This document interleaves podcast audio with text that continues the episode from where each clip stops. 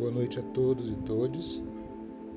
Este é o Evangelho do Coletivo Gerações desta sexta-feira, 9 de setembro de 2022.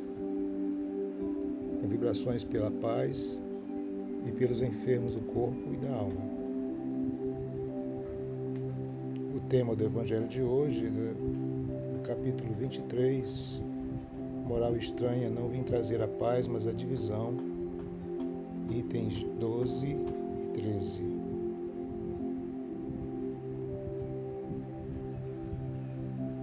Vamos pedir a Deus, mais uma vez,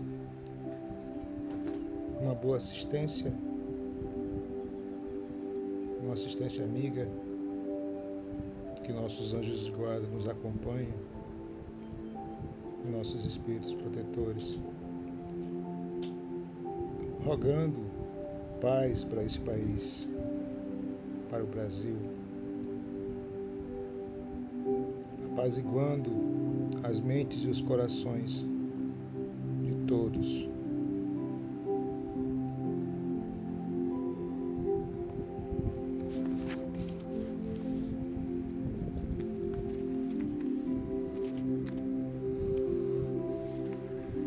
Toda ideia nova encontra forçosamente oposição e não há uma única que tenha se estabelecido sem lutas.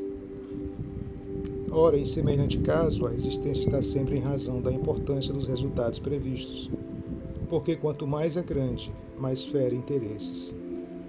Se é notoriamente falsa, se julgada sem consequência, ninguém com ela se preocupa e deixa-na passar, sabendo que não tem vitalidade. Mas se é verdadeira, se repousa sobre uma base sólida, se se entrevê futuro para ela, um secreto pressentimento adverte seus antagonistas de que é um perigo para eles e para a ordem das coisas em cuja manutenção estão interessados. Por isso caem sobre ela e seus partidários.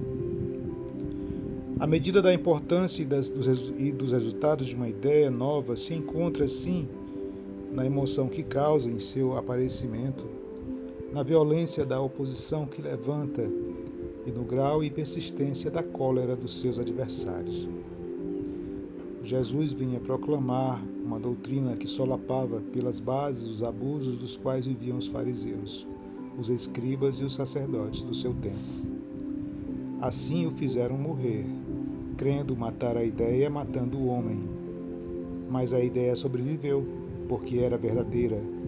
Cresceu porque estava nos desígnios de Deus. E saída de um obscuro burgo da Judéia, foi plantar sua bandeira na própria capital do mundo pagão, em frente dos seus inimigos mais obstinados, daqueles que tinham maior interesse em combatê-la, porque ela derrubava as crenças seculares, que muitos tinham bem mais por interesse do que por convicção. Aí as lutas mais terríveis esperavam seus apóstolos. As vítimas foram inumeráveis, mas a ideia cresceu sempre e saiu triunfante, porque se sobrepunha como verdadeira sobre as suas predecessoras. Quando Jesus disse que veio que, que não veio trazer a paz, mas veio trazer a divisão, isso significa que sua pessoa e sua mensagem causariam intensas divisões, discussões, debates, discórdias, reações contrárias de ódio e perseguições. Ao mesmo tempo em que Jesus traz a paz ao coração daquele que abraça o Evangelho, a vida de seu seguidor neste mundo se torna mais difícil. Isso implica, na verdade, de que ser cristão não significa ter uma vida de paz tranquilidade e prosperidade terrena, como os falsos profetas ensinam. Muitas vezes, em alguns aspectos, é exatamente o contrário disso. Os seguidores de Jesus devem esperar a espada, a divisão.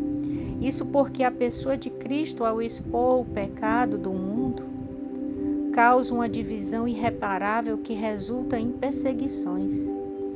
A vinda de Cristo a este mundo o divide em dois e coloca uma pessoa contra a outra. Essa divisão é tão profunda que muitas vezes a espada trazida por Cristo rompe até mesmo os laços pessoais mais íntimos. Jesus aplica uma profecia do profeta Miqueias e indica que por amor a ele, pessoas seriam perseguidas e desprezadas pelos membros de sua própria casa. Mateus capítulo 10, versículo 35 a 37, 35 a 37. Por fim, a declaração eu não vim trazer a paz, mas a divisão está diretamente ligada ao importante aviso de Jesus. Ele diz: "E quem não toma a sua cruz e não me segue não é digno de mim." Mateus capítulo 10, versículo 38. Cristo exige de seus seguidores fidelidade absoluta. Ele exige ser prioridade na vida de seus discípulos, que devem estar dispostos a obedecê-lo e identificar-se com ele até as últimas consequências, se for preciso. Então, até os dias atuais, estamos diante dessa situação em nosso país, no mundo, que a palavra do Cristo, interpretada a nossa ótica imperfeita,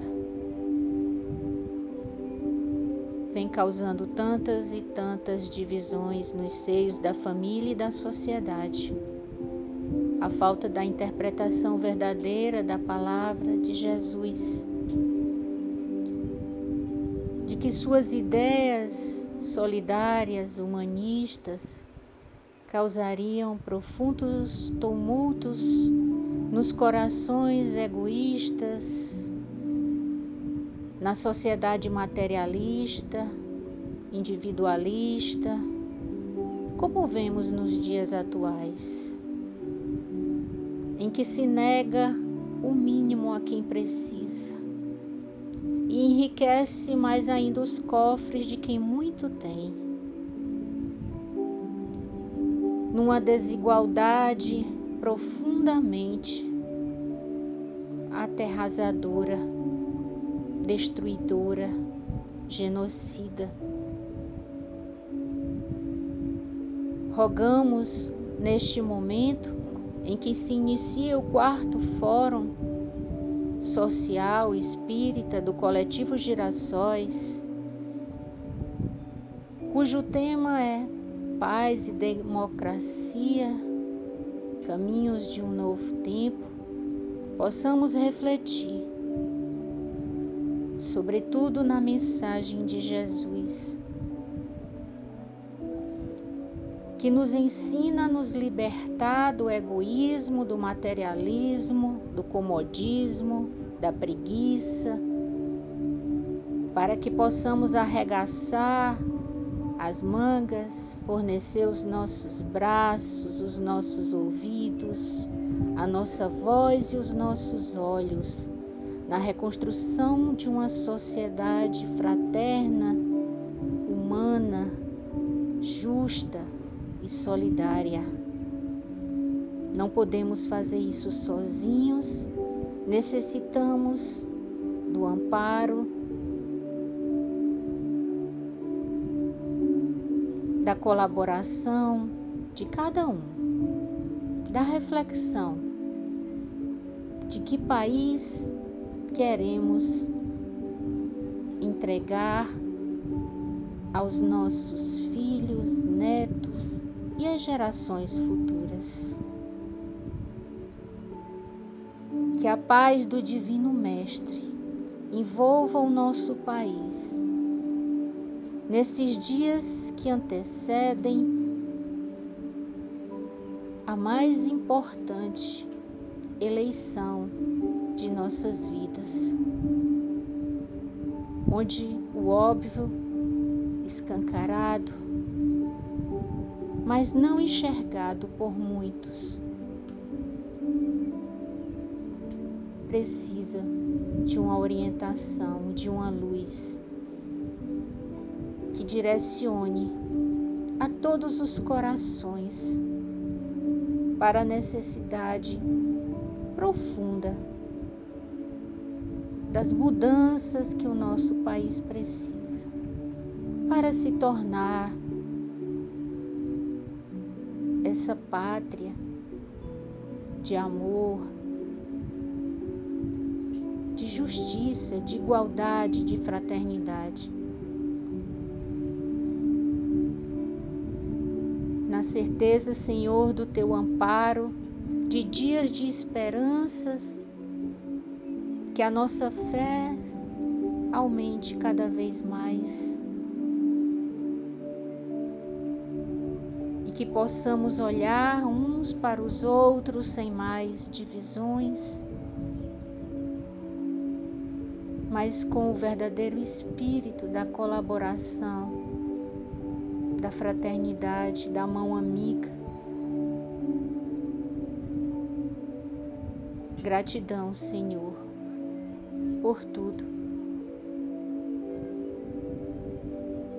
Este foi o Evangelho do Coletivo Girassóis Espíritas pelo Bem Comum, dessa sexta-feira, 9 de setembro de 2022 muita paz, muita luz envolva a cada um de nós e a todo o nosso país. Que assim seja.